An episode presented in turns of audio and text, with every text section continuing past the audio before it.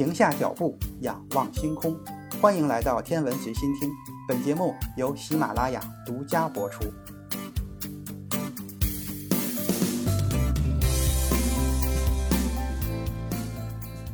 二零二一年五月九日上午，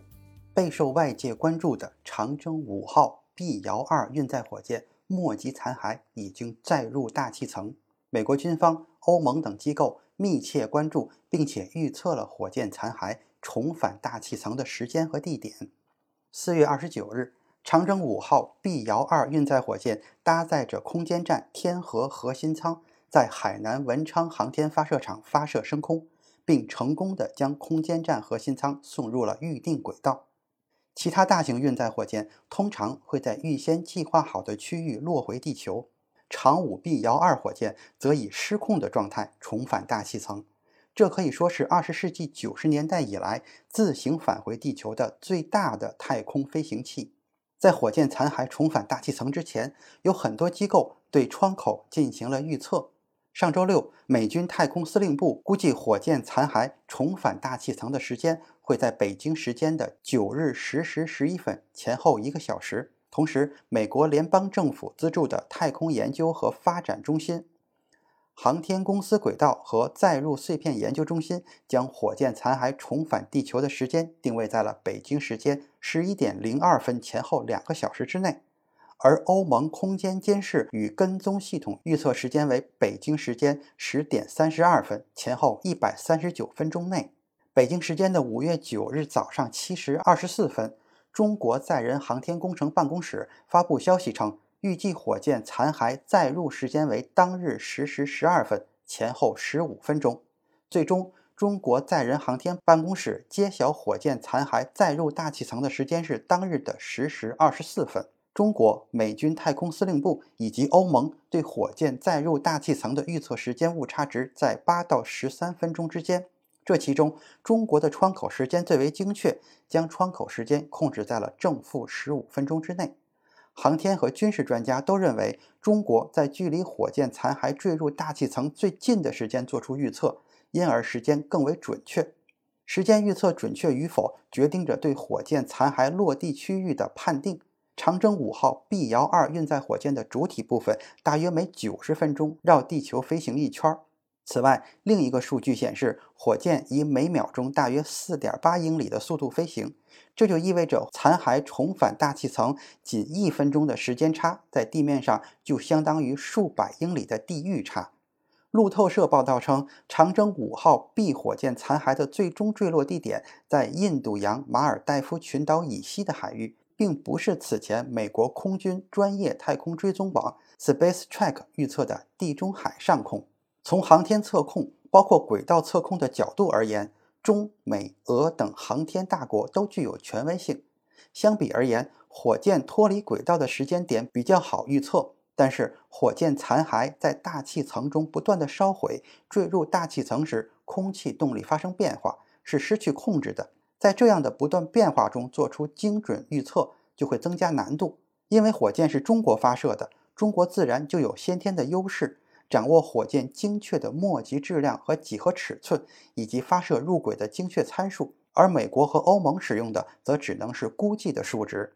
按照火箭残骸的产生过程，大致可以分成三类：第一类残骸是在火箭发射后几乎马上就会重新返回地面。甚至在火箭刚刚开始发射的时候就开始脱落。第二类是我们常说的残骸，指的是火箭上升过程中坠落回地面的重残骸。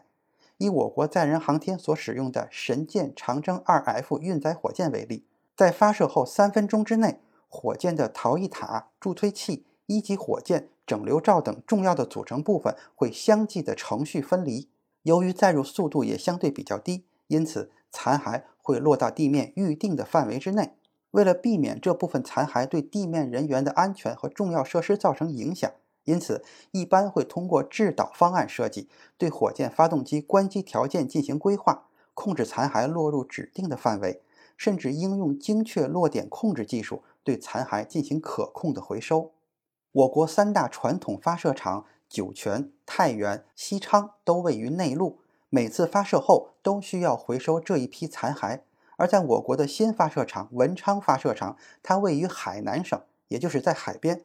我国新一代的大中型火箭长征五号、长征七号就是在这里发射。每次发射完火箭的这部分残骸都直接落入到公海里，不会造成任何的威胁，所以也就不用再回收了。第三类残骸，当我们看到火箭发射直播的时候，听到星箭分离，指的就是火箭成功的将载荷送入预定轨道而与之分离。这部分是火箭的末级或者叫上面级，也就是最后一级和载荷分离。此时，火箭末级本身也达到了入轨的速度，分离后和载荷处于同一个轨道之中。运载火箭在三万六千千米的地球同步转移轨道发射卫星的时候，它的末级可能在轨漂泊数年甚至数十年之久。运载火箭在四百千米左右的近地轨道发射卫星的时候，它的末级在星箭分离后会在轨漂泊数日到数月后再进入大气层。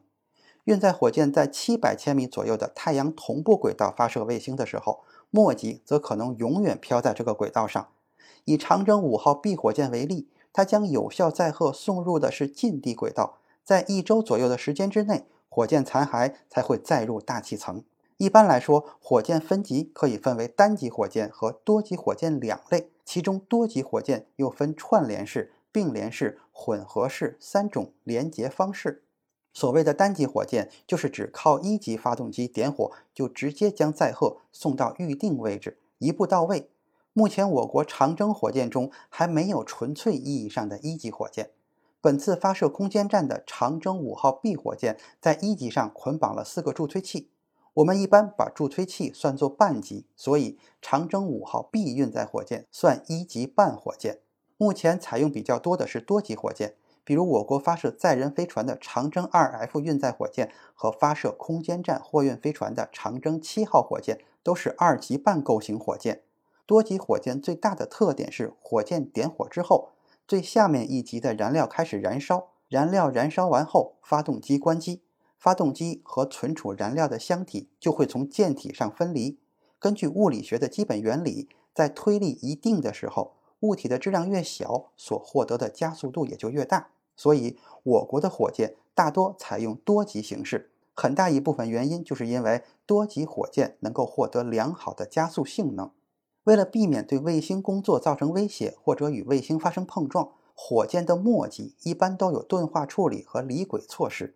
钝化就是让火箭变得不敏感，将火箭末级剩余的燃料排空，让电池自己短路，彻底消除火箭末级自己爆炸的危险。在轨道高度比较低的火箭，利用大气阻力效应衰减轨道，使火箭末级残骸自然坠落，是一种国内外通行最为经济的方案。每年都有大量的各国运载火箭的末级残骸通过这样的方式载入大气层。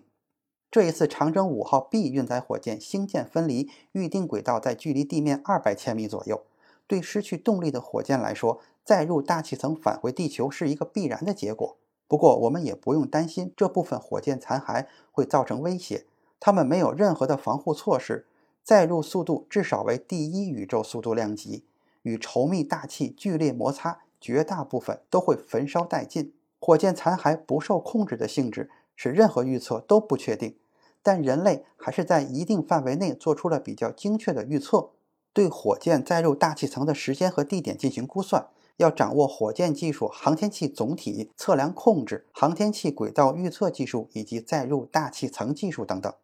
中国对于火箭残骸什么时候落入地球，在发射的时候就已经有了预判。在火箭发射后，实时抓取残骸的轨道位置，因此预测的准确度最高。能对火箭残骸再次返回大气层做出精准判断，需要在掌握火箭结构、飞行姿态等要素的基础上，建立数学模型以及轨道相关的预测控制技术，才能够得出准确的结论。虽然这次火箭的末级不是一个真实的导弹。但对于其飞行轨迹和载入大气层性能参数的预测，也可以作为预测真实导弹弹头载入大气层参数的演习。这种预测对精确反导是有很好的参考价值的。火箭的残骸和末端导弹弹头有所区别，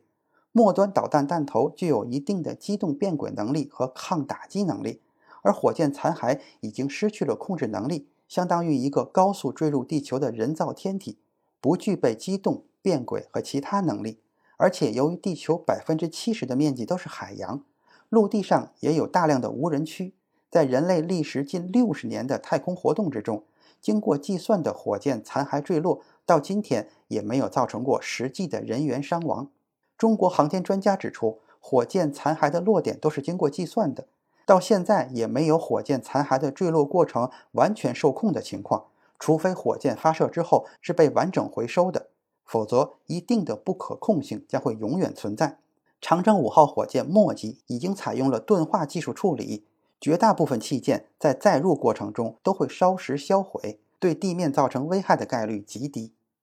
今天的天文随心听就是这些，咱们下次再见。